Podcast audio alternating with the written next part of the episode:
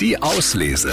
Der André und die Morgenmädels Buchtipp. So, und heute geht's um Diane Fossey. Den Namen haben Sie bestimmt schon mal gehört. Das ist die Verhaltensforscherin, die in Afrika die Berggorillas äh, erforscht hat. Sie hat quasi ihr Leben den Berggorillas gewidmet.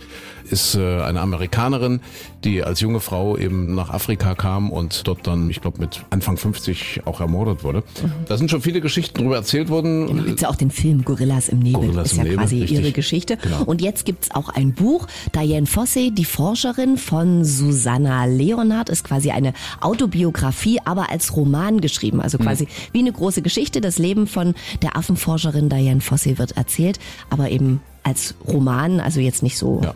Ganz anstrengend zu lesen, sondern wirklich spannend gemacht und für alle, die Tiere mögen und die sich so ein bisschen, also die vielleicht auch den Film gesehen haben und die sich so ein bisschen für diese Geschichte interessieren, ein großartiges Buch. Und für dieses spannende Leben ist ja auch noch eine Liebesgeschichte nebenbei. Sie verliebt sich ja dann dort äh, In ihren Fotografen. Ja, ne? genau, der aber verheiratet ist und so weiter. Also alles kompliziert. Unser Lesetipp der Woche. Viel Spaß beim Lesen. Die Auslese. Den Podcast gern abonnieren. Überall, wo es Podcasts gibt.